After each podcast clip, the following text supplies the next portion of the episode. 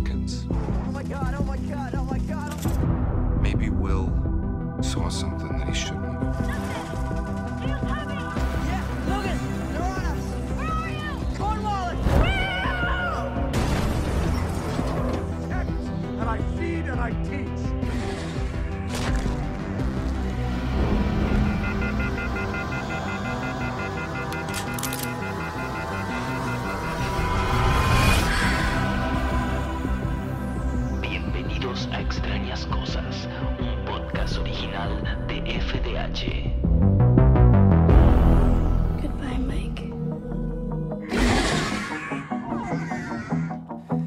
Demogorgons y dragones en los confines de otras dimensiones. Bienvenidos Upsideianes a Extrañas Cosas, el podcast de Stranger Things. Mi nombre es Javi Gutiérrez y estoy aquí con mi compañera eterna, mágica y fantástica, Chinéfila. Hola a todos, ¿cómo andan por acá? Yo vine muy modo full Stranger Things porque estaban pasando Should I Stay or Should I Go en, el taxi que vine. O sea, ¿puedes creerlo? No sé si era Will diciéndome algo, el Demogorgon, o qué estaba pasando. Yo estoy en modo, me estoy muriendo de calor. Sí, también. Yo quiero proponer que en Argentina haga frío siempre. Eh, vamos a comenzar con este episodio de Season Finale. Es el análisis que hacemos del de la temporada completa al final de. Del después del último episodio, ¿no es cierto? Que en este caso Claro. fue el episodio número 9, El Portal, un episodio que por fin volvió a ser eh, Sí. lo que era ex- Stranger Things, ¿no es cierto? En su Po- momento. Podemos decir que desde el 6 hasta el 9, sacando y borrando del mundo el capítulo 7 de Eleven, eh, la, la temporada 2 toma eh, todo lo que lo de Stranger Things que estábamos esperando, ¿no? Porque empezó lenta la temporada en, en ese, en el, en el momento así de acción y todas esas cosas que bus- buscábamos tener.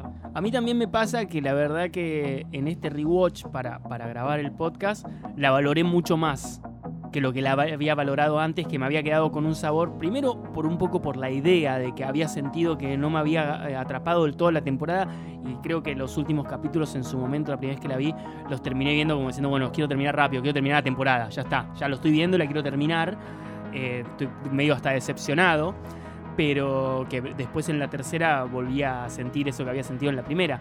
Pero sí que con el análisis y con todo, si bien hay cosas que siguen siendo bastante controversiales o que las sigo criticando o viendo desde un punto de vista crítico, la verdad que entiendo para qué fueron planteadas y lo que significó al final de la temporada el crecimiento de determinados personajes y la historia que no es tan mala como me la acordaba. No, eh, yo quiero decir que a mí en ningún momento me pareció mala la segunda temporada. O sea, yo me acuerdo que la vi, después empecé a escuchar mucha gente criticándola. Dije, epa, ¿qué, qué, qué- qué fue lo que pasó? A mí no me pasó eso.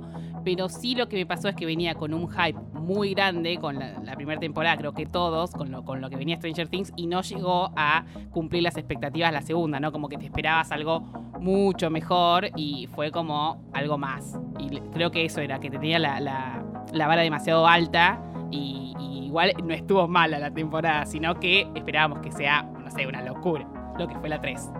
Y- pero bueno, antes de adentrarnos en, determinados análisis y un poquito que vamos a hablar, esto generalmente por ahí no va a ser un episodio muy largo porque ya venimos hablando de todo esto durante nueve episodios en este caso, eh, o ocho episodios y algo extraño llamado siete, que de eso también voy a hablar un poquito hoy.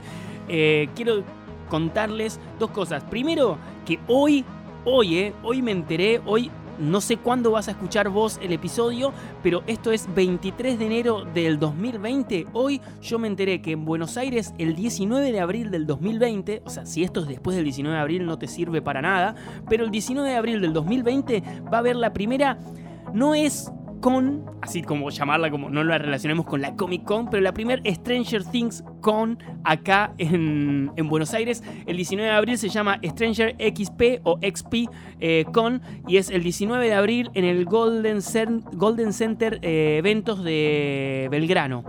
Sé que están las entradas, la verdad. eh, Yo me enteré hoy, no tengo mucha información. Eh, Chinéfila se lo acabo de contar también Sí, hace un sí, ratito, sí. así que tampoco tiene mucho. Pero bueno, es algo extraño. No, no me lo esperaba. Eh, va- sé que va a haber. eh, sé que va a haber diferentes cosas como charlas. Va a haber eh, cuestiones que tienen que ver con, con la cultura pop, con gamers. Todo lo que tiene que ver con. Me imagino que va a haber cosplay, va a estar esperemos lleno. que traigan a alguien, ¿no? No sabemos si, si es muy grande o La si dudo.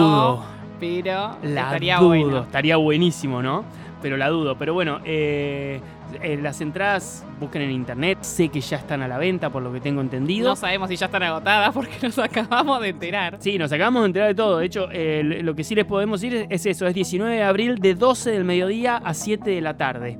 Eh, así que nada, a todos ustedes fanáticos de Stranger Things, si están en Argentina alrededor del 19 de abril del 2020 y en Buenos Aires más puntualmente, tienen la posibilidad de ir a la primer convención de Stranger Things. 100% Stranger Things. Me imagino la cantidad de gente disfrazada de Stranger Things que va a ir y ya me pongo loco. Sí, sí, sí, sí. Me- me muero, Vamos a hacer loco. votación de ver cuál es el mejor. Espero que vaya algún Demogorgon, por favor. Obviamente nosotros vamos a ir, eso Obvio. está de más decirlo. o Así sea, que para todos nuestros fans, si nos quieren venir a saludar, sacarse fotos, vamos a estar ahí. Igual no, eh, eh, fuera, de, fuera de broma, para toda la gente que me escribe, la- la- el jueves pasado me escribieron, me escribieron como a la, a- no sé si eran las 2 de la tarde, a qué hora está el episodio de Stranger Things, como que es el día Sí, que tiene que decir salir. que estamos en falta, me parece, ¿eh? porque a mí también me estuvieron diciendo, che, ¿qué pasa que no está hoy el episodio? Estamos un poco atrasados. Sale- está saliendo los jueves a la tarde. Eso es eh, la, la- la realidad es esa. Y no- nos parece que funciona bien, Sí, eh, porque la creo verdad que, es va a para ustedes. jueves, sí. Sí, por ahora Jueves de sí. estreno. Sí, jueves de estreno, exactamente. De hecho, creo que para ustedes, porque hay una repercusión muchísimo más grande los jueves que los miércoles, por lo menos en los números que nosotros vemos. Así que por ahora va a estar los jueves, que es el mismo día que también grabamos eh, el podcast. O sea, hoy es jueves, eh, son las 3 y media de la tarde, el podcast sale a la tardecita.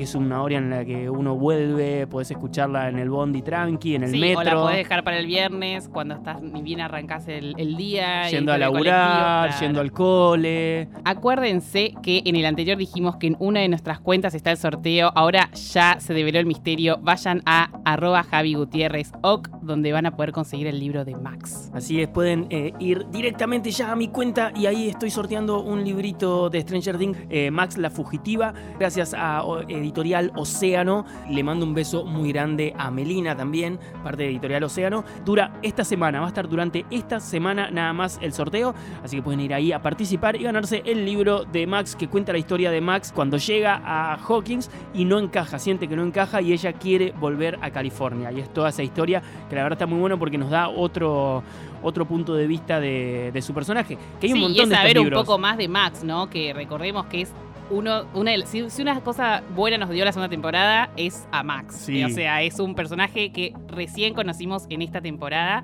y creo que es uno de los preferidos. O sea, ya está top 3 Sí. seguro. Y ahora voy a contar también una cosita de Max. No del libro, sino de, de- de- de esta temporada. Que lo pasamos por alto en su momento, se nos pasó por alto, no sé si ustedes lo sabían o no, ya lo hemos hablado en la primera temporada, pero ahora llegamos a eso.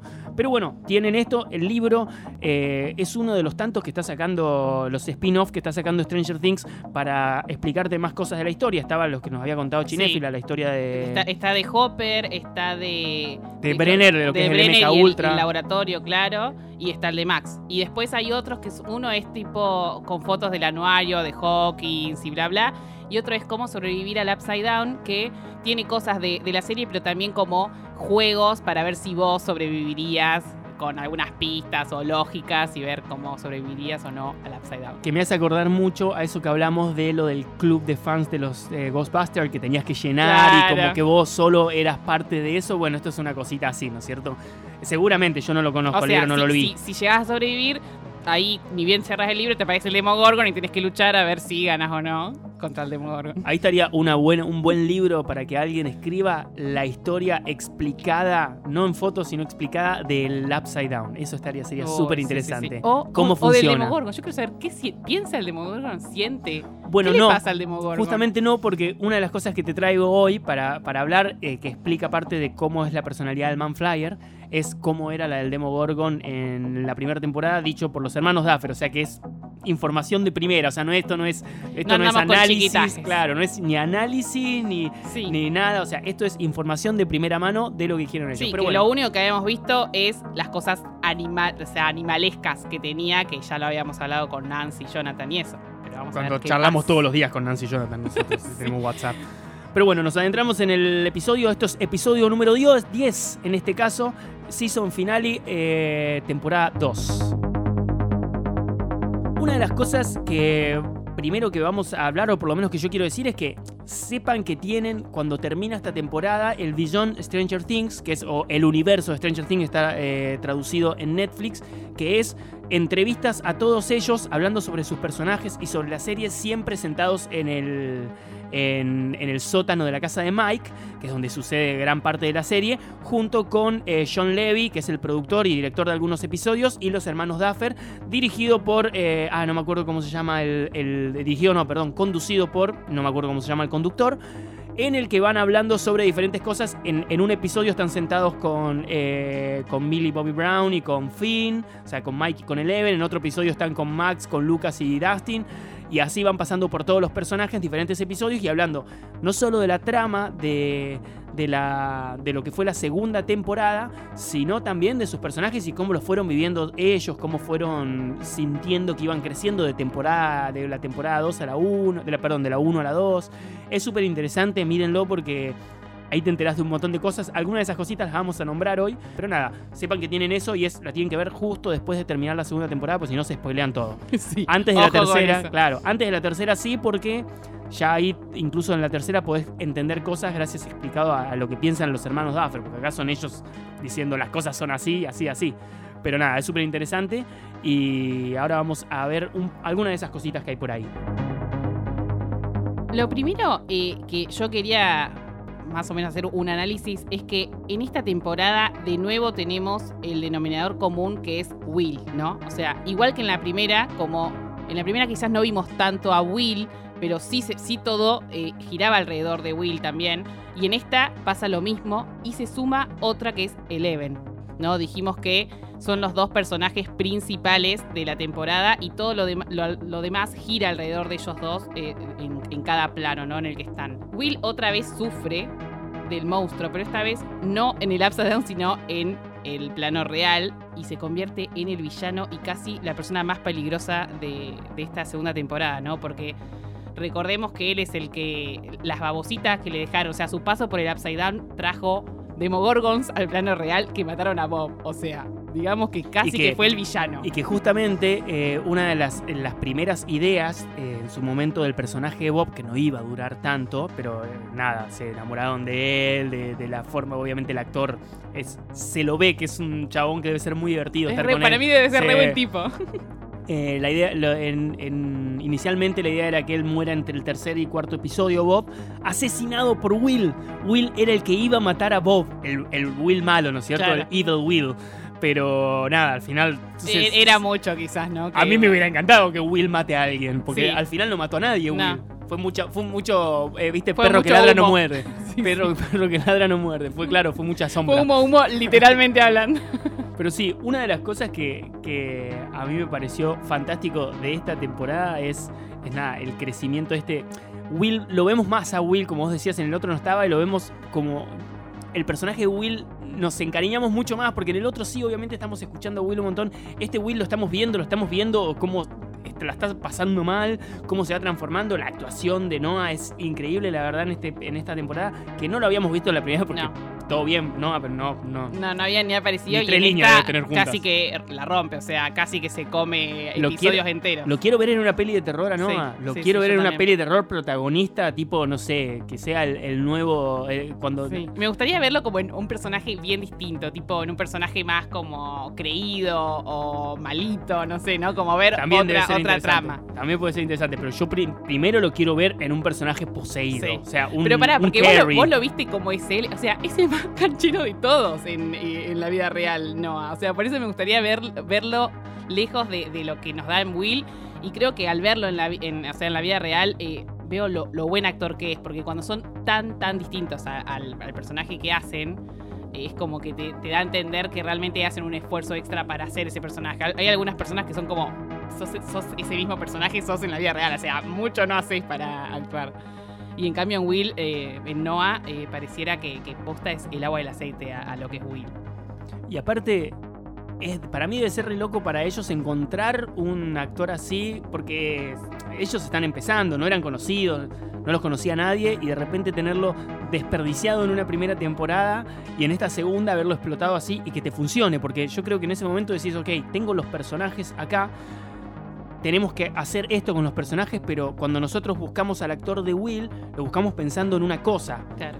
Iba a tener poca participación, iba a tener, digamos, iba, iba a ser eh, pocas líneas, no iba a tener, digamos, gran impacto el personaje de Will, Igual yo sino creo su que ellos historia. ya tienen una idea de qué van a hacer en las otras temporadas ellos. Bueno, sabes que justamente no, porque cuando les preguntaron esto en, en, en este en Beyond, de Stranger, Thi- Beyond Stranger Things, ellos se ríen diciendo, cuando le dicen, eh, el, el- el conductor les pregunta cómo fue sentarse y escribir de la nada, porque Claro. ustedes tenían la historia de la primera temporada ellos dijeron, nosotros tuvimos, tenemos las tres temporadas planea- planeadas desde el principio, como riéndose, Claro. dicen, no, la verdad fue re difícil, lo que sí los chicos de Netflix nos dijeron, antes de que salga, de que la primera se estrene, empiecen a escribir la segunda, Claro. para no tener la presión de que qué piensan idea, los... por lo menos, No, no, empiezan a escribirla porque dicen, eh, eh, querían que la escriban antes de la presión de los, Claro. de los fans. Sí, sí, sí. De qué piden los fans. Que no sin- sea todo sin- fanservice después, Claro, porque si no... sin que piensen en los fans. Entonces, la verdad que cuando terminaron la primera temporada, que es, digamos, es una historia que cuadra por todos lados, eh, no, no tenían pensada la segunda y tuvieron que empezarla de cero con una Claro. historia completamente nueva. Pero cuando hicieron la 2 sí pensaba en la 3, porque esa sí está muy conectada, digamos. Sí, porque por lo menos una de las cosas que dicen es que cuando fue el contrato fue por tres temporadas. Claro.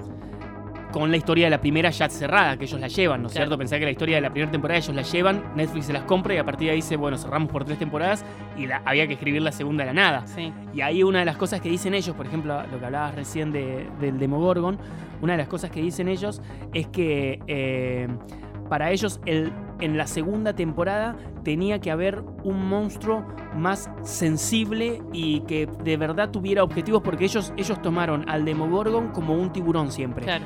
y que actúa por instinto, en el que agarra a su presa fuera del agua, la lleva al agua, que es lo que hacía el Demogorgon, sale del agua, agarra, la lleva al agua en su, en su hábitat natural y ahí ataca, ¿no es cierto? Entonces lo que dijeron es, para esta segunda temporada, esa, era perfecto, funcionaba para la primera temporada, pero para una segunda temporada necesitamos un, un monstruo que eh, sea sensible, que tenga objetivos y tenga planes y sepa puntualmente qué quiere hacer, pero que sea lo suficientemente extraño como para que no lo entendamos como seres humanos.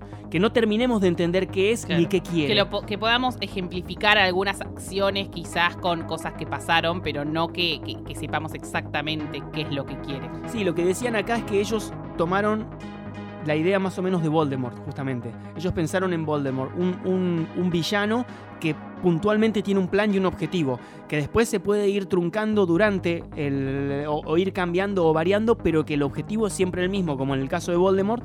Y eh, pensaron en este, en este tipo de terror, tipo. mm, eh, ellos nombraron a, a Lovecraft.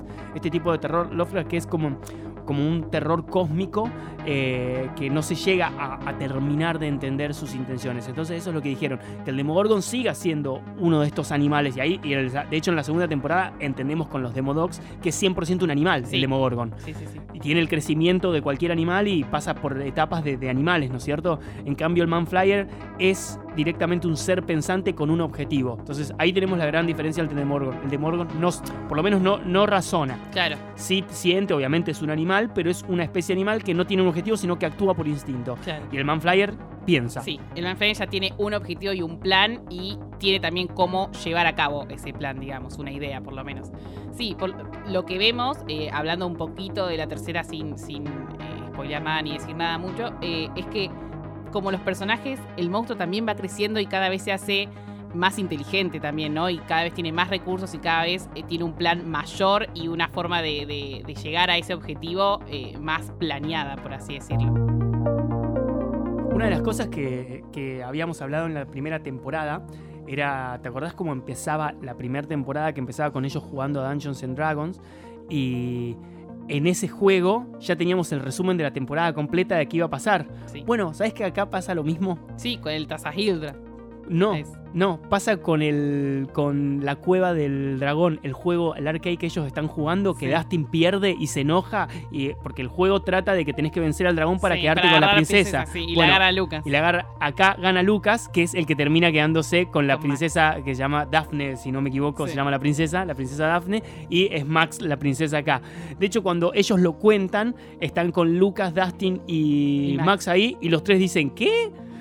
Como que ellos no se habían No dado cuenta. ni idea que, que era, que esa historia era así. Y, él, y uno de los hermanos Duffer agarra y le dice, claro, Lucas, ¿no te das cuenta que te quedaste con Max desde el primer episodio? Que no había que esperar para saber quién iba, quién iba a ganar Y él- el amor y él de Max. hizo todo lo que tuvo, lo que hizo Luca para, para ganarse a Max y ya estaba ganada. Pobre. Claro, y ya se lo habían dicho, ya nos lo habían dicho a nosotros, a todos. O sea, el que ganaba el juego, el que se quedaba con la princesa, finalmente, que es re, eh, eh, es un poco eh, cosificar, ¿no es cierto? Sí, este juego. Ma- a ¿eh? Max le dijiste princesa y creo que ya te, te- te clavó la pichicata de, de Billy. Es muy divertido ver a Max sin, a- o sea, no a, a es Max, re sino, eh, o sea, claro, eso, eso lo que ves al revés. O sea, Max es más tipo Will, o sea, una chica como más sensible, más tímida, más tranquila. Y en, y en, el, en, en Stranger Things como toda una guerrera, no le importa nada. De hecho, contó que no, no ve películas de terror porque le dan miedo, o sea, que no sabe de ninguna de las pelis que ella, cuando se puso Claro. la cámara de Michael Myers, la máscara de Michael Myers, sabía de cosa, qué- no sabe quién es Michael Myers, o sea, le dijeron, ¿no? Pero no sabía, no vio la película.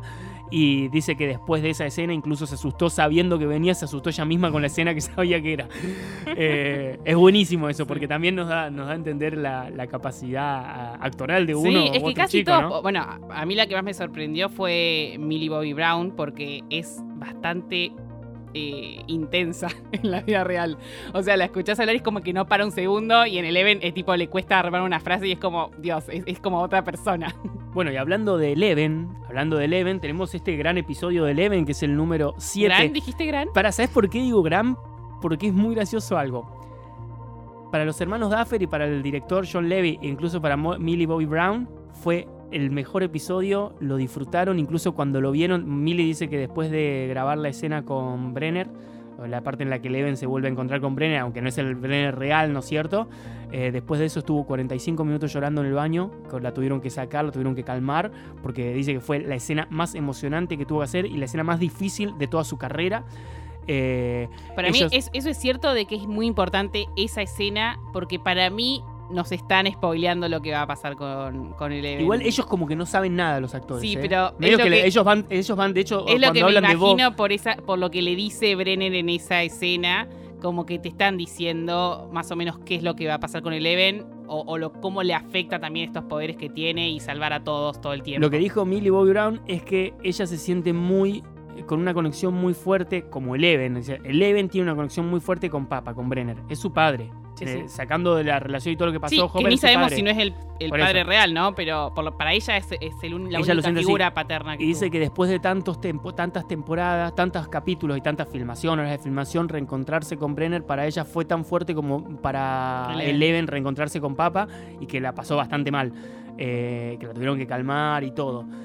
Pero bueno, hablando de este episodio, los hermanos Duffer dicen que les encantó hacerlo, que fue de lo que más se divirtieron haciendo porque dice, fue como hacer una mini película que salimos de Stranger Things y hicimos una película urbana de los 80 con Eleven como personaje, pero fue una historia completamente salida de todo, donde no estamos en Hawking, no están todos los otros personajes, sino que es un personaje independiente que es casi un spin-off dentro de la serie. Sí, pero el tema es que salieron de Stranger Things, o sea, propiamente dicho, no es Stranger A Things. ellos les encantó. Entonces, al- o sea, si quieren hacer un spin-off, está todo bien, pero la gente que está buscando ver Stranger Things, ese episodio no es Stranger Things. A ellos les chupó un huevo y les encantó. Y Millie Bobby Brown dice que ese capítulo fue el que más le gustó porque dice, ustedes ven que eh, ella misma lo dijo. Sí, bueno, porque te comiste todo el episodio. No, pero aparte no ¿Cómo solo no por eso. Dice que hasta ahí ella se aburrió toda la- todas las grabaciones de esta temporada sí, porque no Eleven no hace nada. nada, Dice, claro. cada vez que me lo traían a Hopper para hacer una escena con él me ponía contenta porque estaba re aburrida. Me la pasaba mirando tele, poniéndome la venda, sacándome la venda, mirando tele. Claro, no hacía nada, porque estaba mirando a los demás. Ella entiende, de hecho, en un momento, le- cuando están hablando con los hermanos Duffer, le dice, le- ellos están diciendo, bueno, la historia de Eleven fue como tenía que ser lenta, ¿no? Y ella mira y dice, y aburrida.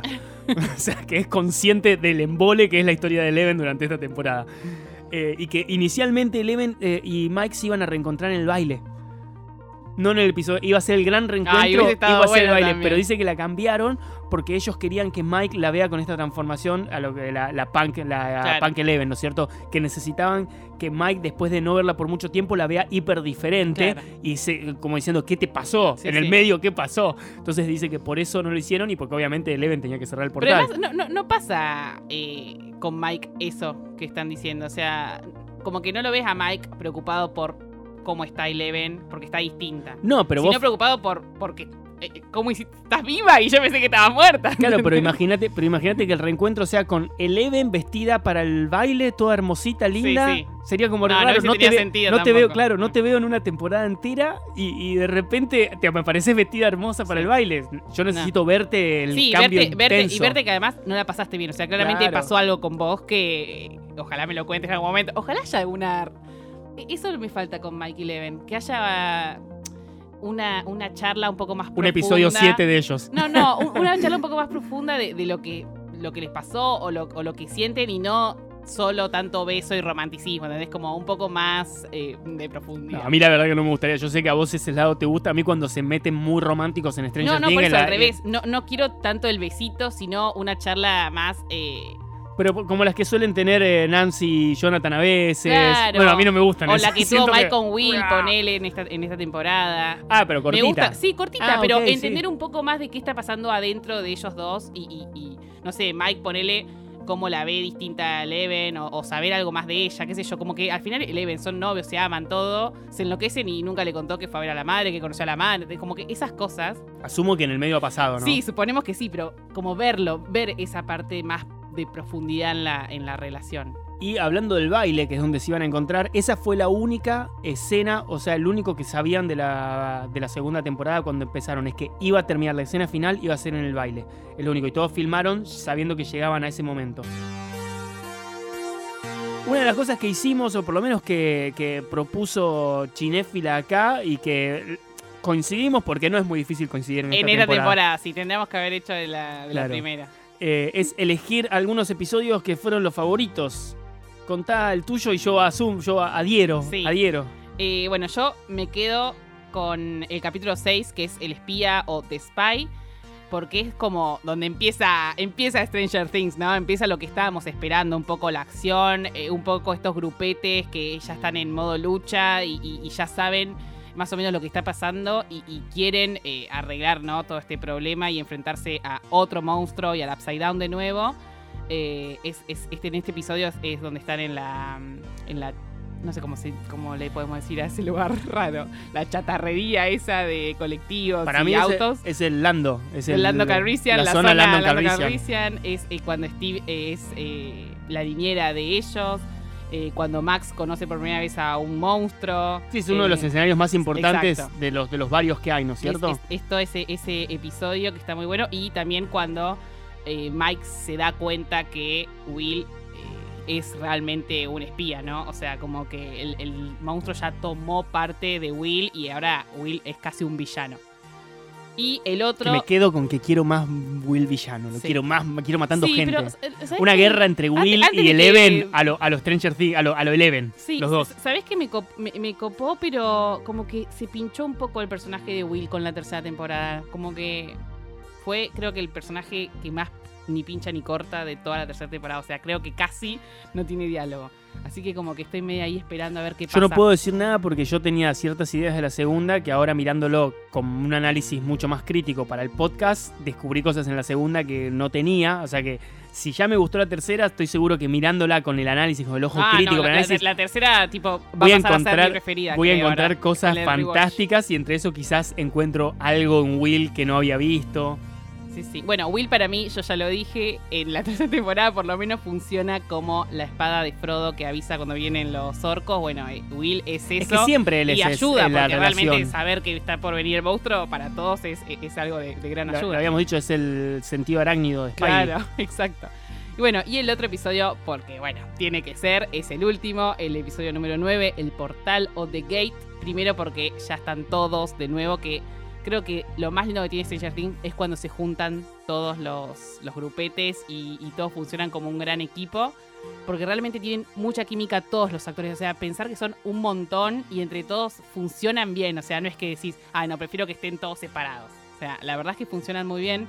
Y bueno, tenemos un montón, tenemos un poco de todo en este episodio. Tenemos la parte de acción, la parte de drama, la parte de llorar y la parte de niño infantil en el baile y, y toda esa cosita linda de nostalgia que, que nos da Stranger Things desde la primera temporada. A mí tengo que decir que del episodio número 9, que también es uno de mis favoritos claramente, igual como que el último episodio, es como el anterior, del anteúltimo de Game of Thrones, siempre Sí. era como el más importante, acá el 9, el, el último de cada temporada es como hiper potente. Power, power, sí. Eh, igual no me gustó mucho. O sea, me gustó desde el punto de vista de la fotografía y eso me pareció fantástico, pero la- la- la- el momento del cierre del portal me pareció demasiado demasiado arriba, demasiado, pero no, demasiado fantasioso. Claro. Sí, Lo- yo lo lo, visto lo un que poco más- que un poco más de es que guerra. aparezca alguien. Como que es, es mucho, mucho ese guiñito a que, a que parezca la, la- la- la- la forma de alguien ahí. Como que no tiene mucho sentido que esté esa cosa ahí. Porque o hay un monstruo, o sea, el monstruo es el Manfly en este momento o el Demogorgon. Esa cosa rara, no sabemos qué es, no nos la van a profundizar nunca. O sea, fue Capaz en como la algo raro. Capaz en la 4 que ya no estamos en Eh, Hawkins. también puede ser, también puede ser. Eh, pero no, bueno, yo coincido obviamente con el episodio número 6. eh, prim- primero y principal porque amo la relación que tiene Steve con los chicos y en ese episodio hay mucho de Steve con los chicos. También me gusta mucho el 8. O sea, el 8 a mí es un Sí, episodio que me gusta bueno. muchísimo. Sí, sí, sí. Eh, también, obviamente, el 9 es lo que decimos. El 9 es uno de mis, de mis favoritos. No me gusta, yo la verdad que, que- que lo hubiera hecho un poco más terrenal al cierre del portal, con un poco más difícil. Menos alguien, en menos Eleven flotando y haciendo con la mano a lo, a lo a Sí, lo Jean Quizás no- Grey, no, a tan lo- fácil, como que entre a todo fue bastante fácil y Hopper empezó a matar de Demogorgon con el arma cuando nunca funcionaban las pistolas para matar a los bichos, así que como que sí, le hubiese puesto un poco más de compli- algo más complicado, ¿no? A lo que todo esto, eh, Millie Bobby Brown vomitó toda esa escena porque este, la colgaban y se mareaba y vomitaba y actuaba, vomitaba y actuaba. Pobre piba. Eh, No solo la hacen afeitarse la cabeza, sino que la maltratan. no, no, la maltratan por todos lados esa chica, pobrecita, desde el principio que la vienen maltratando. Pobre. Pero Eh, bueno, se llenó de plata, ¿no? Pero bueno, volviendo a la serie, yo la verdad que tengo que admitir que me gustó mucho más de lo que me había gustado. Me gusta mucho cómo desarrollaron ciertos personajes. Me parece que la evolución que vivió Eleven es súper importante en esta temporada, que sirve de puente entre la primera y la tercera, como para terminar de, de- cerrar el personaje de Eleven, que en la tercera ya está mucho más instalado, ya está, ya tiene, ella tiene mucho más claro quién es, qué quiere, qué puede hacer. En esta que justo en esta temporada ella no sabe bien, es como que descubre dónde es el hogar, que el hogar no se trata de un lugar físico, sino que se trata de donde están las personas que uno quiere. Yo creo que es el gran descubrimiento de Eleven durante toda la temporada, porque eh, si bien ella tiene esta, esta ambigüedad de, de enterarse que, que de repente la madre vive, que, que tiene una madre, ¿no? Sí, sí, sí. Por un lado está con Hopper, que no lo tiene esta relación padre-hija, pero que ella no llega a entender porque claramente ella nunca tuvo una relación padre-hijo y, y- y se siente que, que Hopper no tiene el derecho de hacer eso, pero por otro lado se siente obligada, que bueno, la está cuidando, pero hay reglas. Esas reglas son para que ella no, básicamente no la agarren de laboratorio y la usen como experimento, pero esas son las reglas que pone cualquier Sí. padre a la convivencia con un hijo. Sí, y, y tiene que entender también que si bien ella es súper poderosa y puede hacer lo que quiera, también al mismo tiempo tiene que cumplir esas reglas porque si no está en peligro de volver a lo que ella, eh, a su pasado, a lo que ella decidió escaparse, ¿no? Y Sí, que esa es la parte fácil, pero yo creo que eso es la relación directa a la, la- parte terrenal, que es las reglas que pone cualquier padre. Obviamente ella tiene superpoderes y la está buscando un laboratorio de la CIA que la quiere eh, usar para experimentar. Entonces, las reglas son, hay que cuidarnos de eso. Pero son las mismas reglas que pone un padre cuando te dice la clásica, no hables con extraños, no, que no recibas comida de alguien que no conoces, eh, antes de tal hora, si no te, si no te va bien, el, si no estudias o no te va bien, la- no vas no salís el fin de semana, cosas así que te van poniendo los padres a medida que vas creciendo. Obviamente, eh, eh, como las reglas para un chico en una ciudad son diferentes que las de un pueblo, acá las reglas para un super, una chica superpoderosa que la está buscando la CIA son diferentes que las de un chico que va a segundo grado y, y Sí. vive en otro lugar. Pero me refiero que va, va construyendo esta, esta, ti- este tipo de vida o este tipo de dinámica en la que ella tiene que pasar a comportarse como una más, que Sí, ya no sí. vive en el laboratorio, ya no es parte de un experimento, sino que es una nena que tiene que aprender a convivir con familia, amigos, sí, novio y en este aprender a, me- caso. a mezclarse como si fuese una persona normal y no fuese súper poderosa Claro. también, ¿no? Entonces me parece que esta temporada sirve para eso, por lo menos desde el punto de vista del personaje de Eleven.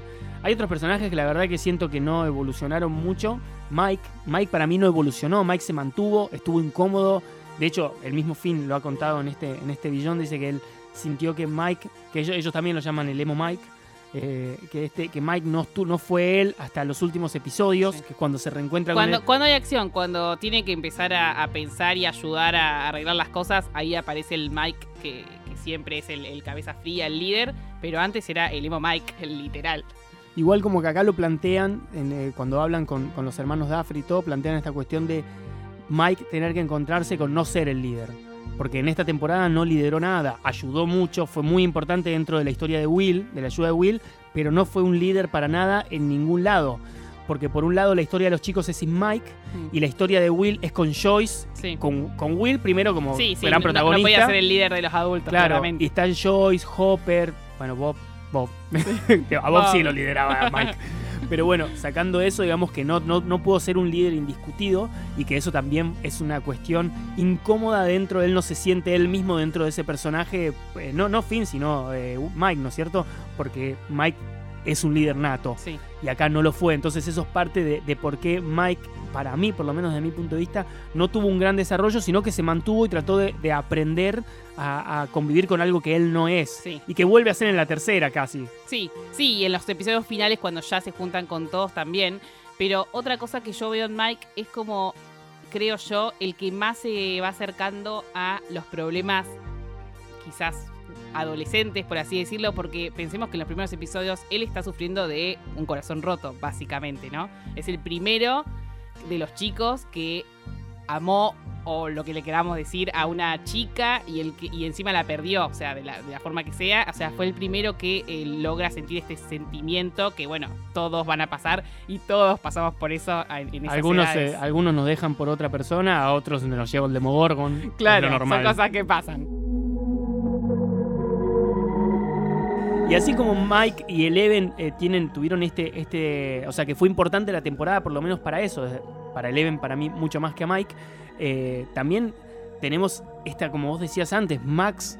eh, Billy, que son personajes. En esta temporada, Billy, mm, la verdad que no tiene mucha participación, por lo menos desde un punto de vista importante. Es como, es como una cosa molesta. Es, es el, es el villano terrenal, pero el típico, ¿no? O sea, algo conocido. Ni Eh, siquiera lo llama. No llega a ser villano. Y Llega a ser. al final medio que sí. No, llega a ser como un obstáculo. Sí, Más sí, que un sí, villano es un obstáculo, o sea, no tiene, digamos, una gran participación No. ni influye para nada en la historia, más que ser un obstáculo en un momento en el que tienen que irse.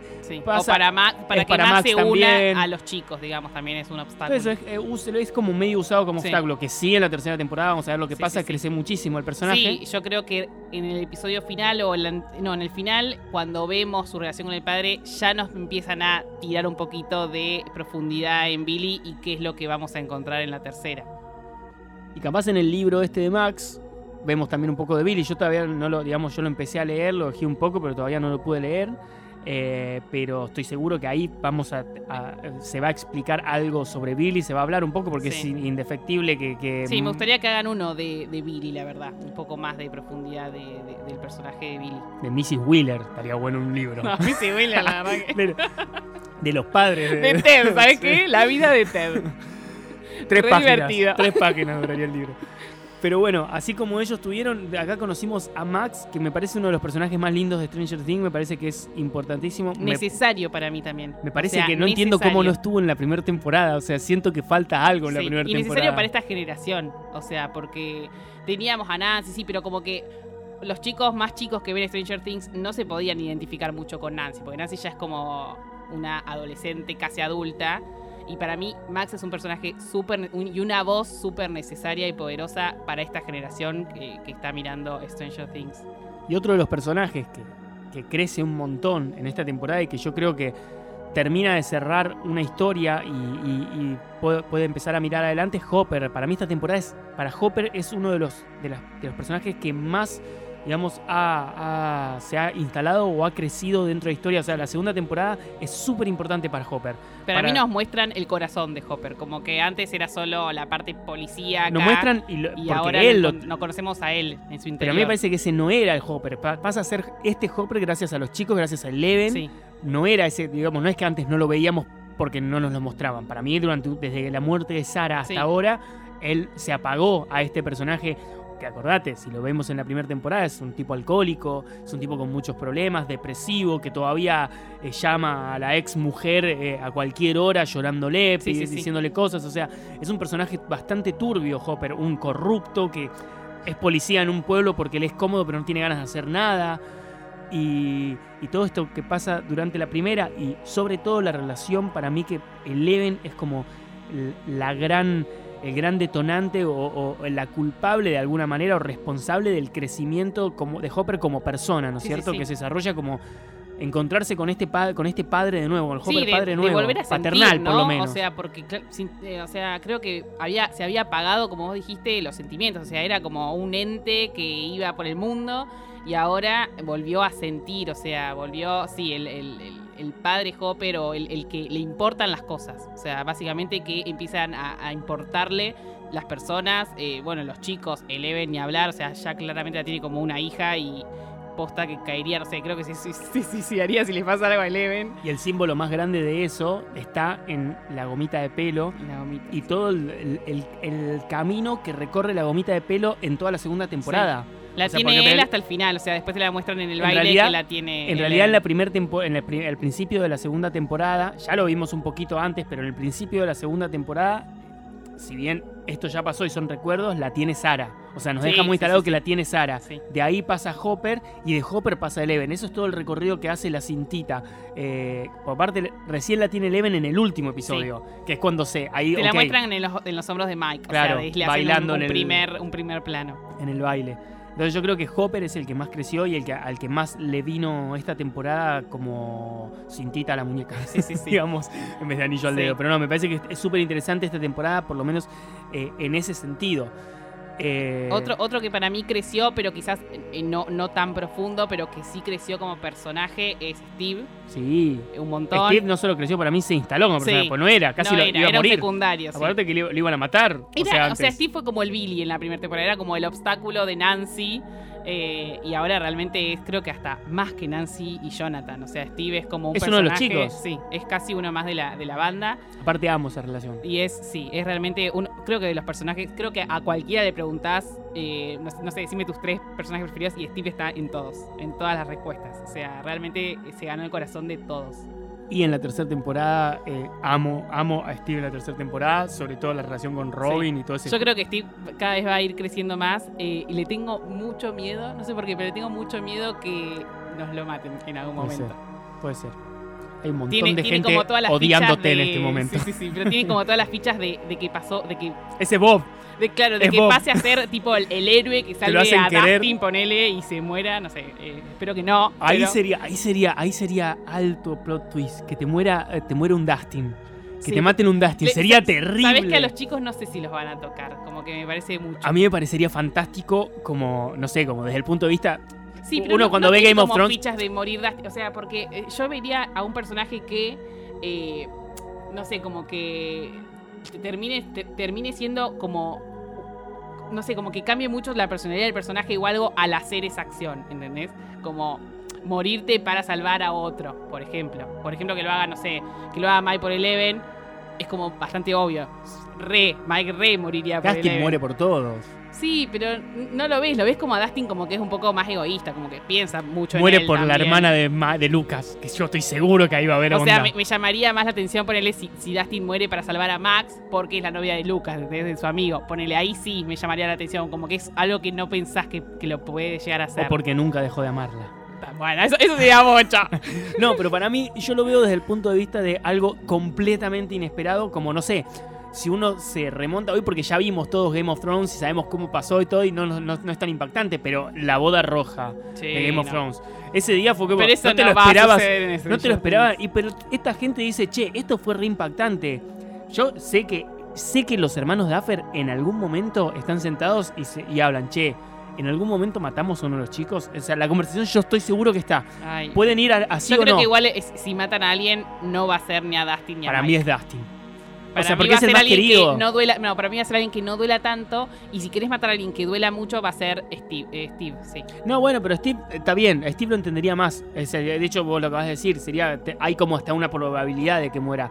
Pero uno de los chicos sería imposible. O sea, una que para mí muere seguro, ya lo hablamos, es Eleven. Sí, para mí Eleven a la larga, va- o sea, el Sí. último episodio, para cerrar toda la saga este, de Skywalker, Eleven Skywalker, tiene que morir, Sí. obviamente, Eleven. Eso creo que es algo que más o menos todos tenemos claros que al último episodio de Stranger Things de todas las temporadas, el final es con Eleven muerta. Sí, pero tendría que venir con una vuelta de tuerca porque, no sé... Y salvando a Mike, obviamente. y- O sea, pero es un no momento en el que es o es la vida de ella o la vida de Mike. Sí, pero, y Mike, y Mike pero diciendo Mike no lo haga termina? salvándola a ella. O sea, Mike cómo termina. llorando un montón. Sí, pero así no- no, como que tiene que terminar con, con una enseñanza en Mike o algo en Mike. Y si no termina- como otro emo Mike, no, no, no tiene sentido. Y no, porque ya no lo vemos. Porque eso pasa en el último episodio de la última temporada. Eleven cierra Stranger Things.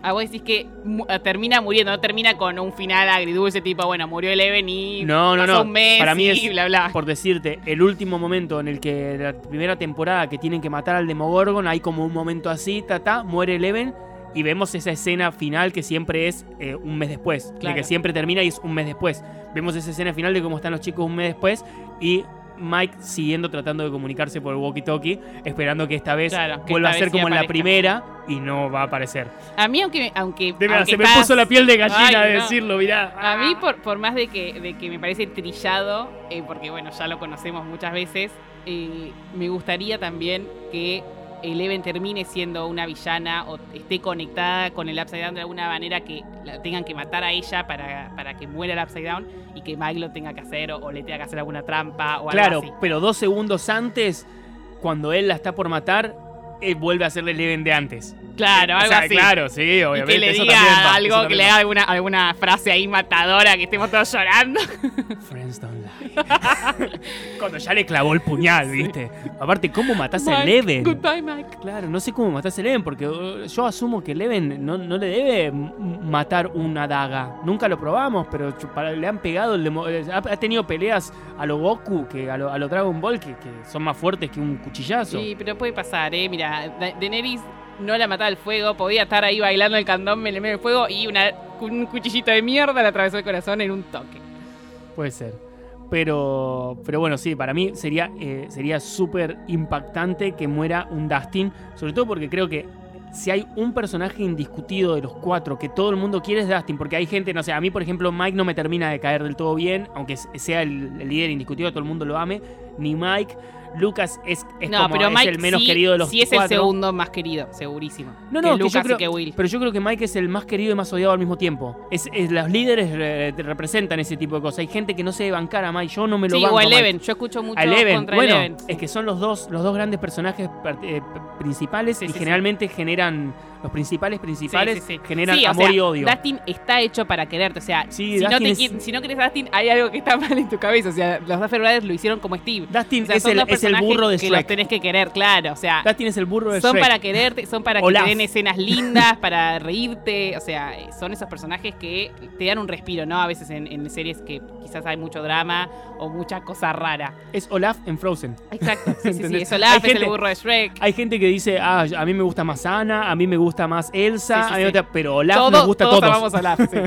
Esto vendría a ser eso. Ese es Dustin, ese, ese personaje, ¿no es y cierto? Steve, Steve ahora para mí está al mismo nivel casi que Dustin, de que lo quiere todo el mundo también. Sí, sí, sí. Eh, pero Dustin sigue siendo del, la- del, del grupete inicial e indiscutidamente protagonista, ¿no es cierto? Pero nada, para mí sería, sería un, un plot twist tremendo. O sea, creo que rompería corazones. pues, Se rompe, hay gente que lloraría un montón con eso. Yo, yo lloré con Dustin llorando en las gradas, así que imagínate Pero igual lo que vos llorás. llegar a A vos llorar. te gusta llorar. Sí, sí, sos sí. de llorar fácil. Yo, no, yo es como que me meto mucho en, en- en- en las películas o series y bueno, es como que lloro. Si lloran, lloro. no, tanto no, pero, pero sí. Los Eh, sentimientos me pueden. Pero bueno, eso, digamos, eso más o menos para lo que para mí por lo menos sirvió la segunda temporada y que me parece que es importante dentro de la historia, de la historia completa. Como temporada separada es la peorcita, sí, ya lo sabemos. Sí. Sobre todo porque la primera es la primera y la tercera es tremenda. Sí, o sea, eh, digamos, es la peorcita de un nivel muy grande, ¿no? Porque son tres temporadas que las tres están buenas y las tres tienen toda esa mística de Stranger Things. No se perdió en ningún momento para mí, pero... Siete. Bueno, sí, ese episodio yo ya hago como que no existe. pero sí, pero la, la verdad que estamos hablando de, bueno, es medio pelo, pero al lado de dos monstruos, no es que estamos hablando de, no sé, de una de un pichi. O sea, son realmente tres temporadas, sí, tres temporadas muy, muy buenas. Y otra cosa que, que- que- que pasó en esta temporada, que creo que es medio un fanservice, no sé, es que por fin nos dan una muerte digna de Barb, con un entierro y, y todo lo que tanto se pidió. Porque Barb No sé si pasó en alguna otra serie, tendría que, que pensar, pero Ni siquiera secundario, pues yo sé lo que vas a decir. Sí, lo- es el personaje Lo- lo- terciario un- más un importante de la historia. Y tan querido, o sea, que la gente preguntaba eh, justicia por Barb. O sea, hubo trending topic, hashtag por todos lados de justicia por Barb. Eh, no puede ser que haya muerto así de la nada y no me, no me digas más nada. Eh, y bueno, y realmente nos, nos dieron un, un cierre eh, para Barb que, bueno, yo creo que todos quedamos satisfechos. No había mucho más para hacer. Que al mismo tiempo sirvió para que Nancy y Jonathan tengan algo que hacer. Sí, y Porque sacando desencadenar eso- también todo lo que pasó en el laboratorio. O sea, al fin lo clausuran, al fin sale a la luz un poco de, lo- de todo el horror, el horror que hizo el laboratorio, sin que salga la parte correcta, pero sí eh, es, es algo para que la gente y, y las masas lo acribillen un poco a todo el laboratorio y todos los experimentos. Pero también eso, eso lo, lo que te decía recién.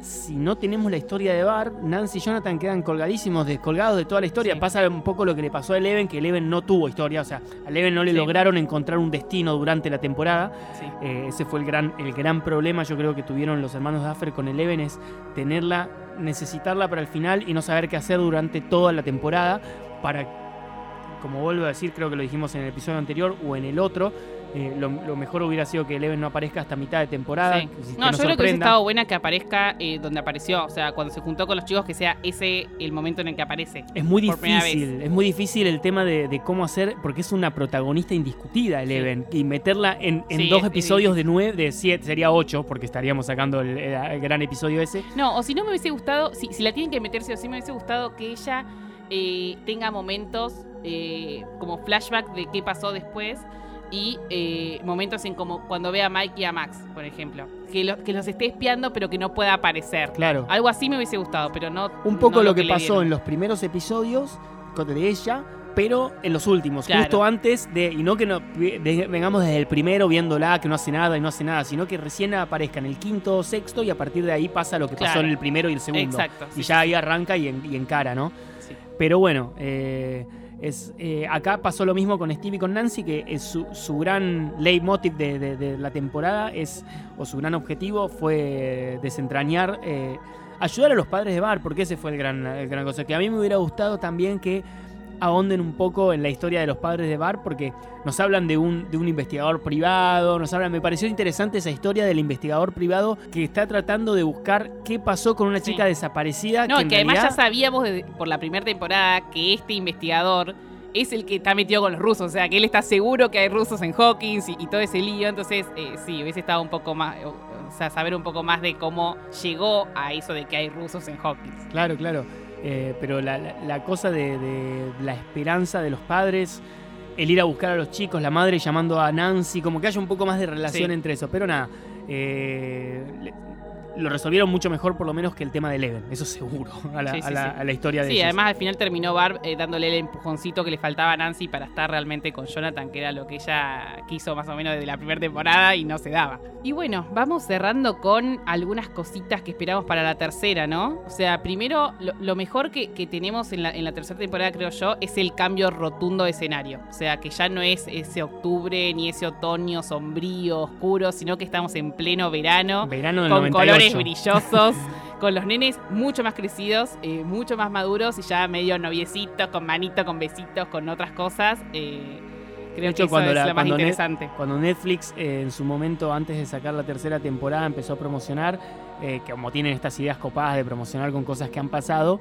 el corte en Argentina era con la canción de Verano 98, emulando toda la introducción de la serie sí, Verano sí. 98, Sí, sí, sí, que teníamos con los personajes de Stranger. Things, ¿no es cierto? Sí, está, estuvo muy bueno. Que me parece, aparte no solo que estuvo muy bueno, sino que es muy acertado porque es un poco ese estilo de ese estilo de historia la de la temporada 3. Un grupo de, de, adolescentes viviendo un verano en el que se enamoran, el verano interminable en el que se enamoran, hay aventuras, hay una muerte, esta cosa así de, de muy de feria. De hecho, hay una feria. Hay una feria. Y además no es un verano cualquiera, porque recordemos que los chicos es el último verano y empiezan la preparatoria. O sea, ya es como empiezan a ser adolescentes. Y los adolescentes tienen que ir a la universidad después de, de este verano. Así que es como un gran cambio eh, para todos los, los personajes. Pero bueno, eh, más o menos eso fue lo que sucedió en esta temporada y eso fue lo que nos dejó y para lo que sirvió, porque eh, más que quedarnos con una historia, nos, nos dejó temas como un poquito más de entendimiento de qué es el Upside Down, cómo Sí. funciona, me parece que que, puede eso haber también. muchas más cosas, o sea, que pueden aparecer monstruos de cualquier lado y que los vamos a ir conociendo a medida que aparezcan, que no está todo dicho sobre el Upside Down. Y que además en esta temporada nos sirve de base para ellos después desarrollar un poco mejor en la 4 que sabemos, o por lo menos no, te- no tenemos mucha información, pero sabemos que no es Hawking, por lo tanto no creo que sea Chicago de nuevo. No. Va a ser el Upside Down. Sí, sí. Yo lo que espero es que no nos eh, spoileen tanto en el cuando aparezca el tráiler, porque si ah, recordamos, yo, ¿por qué no miro trailers? ¿Por qué no miro trailers? si, yo? si recuerdan y lo vieron al tráiler de la tercera, ya nos decían que Billy iba a ser el nuevo huésped. O sea, como que eso hubiese estado bueno saberlo a medida que ves el episodio, no ya de desde entrada, ¿no? Pero bueno, sabiendo eso, re- tienen que recordar si van a hacer el rewatch con nosotros de la tercera temporada, háganlo porque posta está muy buena y la tienen que volver a ver con otra cabeza. Eh, tienen que recordar, uno, que hay el monstruo sombra que le sacaron a Will quedó fuera del portal, o sea, quedó en nuestra realidad y no en el portal. No, no en el upside down, digamos. Por eso ya hay una, un- algo malo. ¿Seguro de eso? Sí. Por lo menos sabiendo lo de la, sacándolo de que ya vimos la tercera. Cuando termina la segunda, están en el, están en el baile, se da vuelta todo Sí. y el, y el monstruo Sí. sombra está en el upside down. No, pero ese para mí o es o es otro. otro. Ah, está bien. o es otro, no sé, pero lo, lo último que vimos es que el humito sale de Will y va al, al bosque. Nunca te muestran que ese humo vuelva a entrar al portal. O sea, si no te lo muestran, yo entiendo que quedó en el bosque. Claro, es lo que yo, me yo lo que pasa es que con la, Sí. la, en la escena final lo veo en el upside Claro, down. pero es que. Es como el pez que si vuelve al agua. Si empezás la tercera y ves que ya hay algo, no tiene sentido si el portal está cerrado. ¿Dónde No, no, apareció? yo estoy hablando sin sacando No, la yo- tercera, sin haber visto la tercera, digamos. Claro, eh, yo lo que recuerdo es esto, o sea, yo me quedo con lo que me mostraron los Duffer Brothers, o sea, si no me mostraste que el humo ese entró de nuevo al portal, yo me quedo con que quedó en, dando Pero vuelta. si te quedás con lo que te mostraron los Duffer Brothers, la última escena del- de la segunda temporada es el monstruo Sí, sombra en el, estre- Claro, en el Upside Down. Eso es lo que pero, están pero mostrando. puede ser que es otro, que sea otro. Pero eso, que- ya, eso ya es suposición Sí, tuya. Si nunca vimos otro y lo vemos en el Upside Down, yo, de hecho, cuando terminó la segunda temporada dije, ok, el, el monstruo sombra está en el Upside Down yo, yo lo que y va a venir quedé- con todo en la tercera. Sí, yo, como yo lo que me quedé quedé es como que el Upside Down sigue activo ahí, o sea, como que por más que se cerró el portal, el Upside Down sigue activo. Es que el Upside Down, acuérdate que es una, acuérdate que el Upside Down es- no es que va a crecer, es una dimensión paralela. Sí, pero como o sea que, que, no sigue, se va a se sigue armando, se sigue armando como para seguir luchando, no es que se quedó ahí pillo, ¿entendés? Eso es lo el que Man yo Flyer, entiendo. no el Upside Down. Claro, eso- que el Upside Down es un mundo. Sí. O sea que Eso no es tiene lo que vida yo propia. entiendo, lo que yo entiendo de- de- del final. Eh, bueno, y, y otra cosa importante es eh, esto que dijimos de Billy, porque Billy va a ser un personaje muy importante en la tercera temporada. Y bueno, de esa manera terminamos con esta segunda temporada de Stranger Things. Eh, eh, ya estamos muy pronto a llegar a lo que tanto quisimos, de lo que venimos hablando desde el primer episodio, la tercera temporada. Que es una temporada increíble, así que yo tengo muchas, muchas ganas de empezar con el rewatch Sí, con y empezar con el análisis. niños, así que va a estar Y, todo- plagado. y todos los que nos vamos enterando nosotros a medida que hacemos el análisis también, ¿no? Porque obviamente cuando uno piensa vamos a hacer un podcast sobre Stranger Things hablando de todo esto, es porque sabemos un montón de cosas que se fueron haciendo referencias, guiños o cosas así, pero una vez que uno empieza a hacer dig dag más, a, Sí. a excavar y excavar y excavar, se encuentra con muchas más cosas que uno no sabía y a mí me parece fantástico y eso es lo que hace, por ejemplo, que valore mucho más la segunda temporada y todo lo que significa para la historia de ellos. Sí, y cuando hacemos el análisis, nosotros nos damos cuenta hasta el- a veces en el momento que la estamos analizando, cosas que en el momento quizás que lo, que lo viste no te pusiste a pensar, pero ahora que la estás analizando decís, ah, pero esto era esto, y acá esta profundidad en este personaje, como que eso es lo que está bueno de, de analizar la temporada. Realmente tiene mucho más de lo que uno ve en un primer eh, vistazo, ¿no?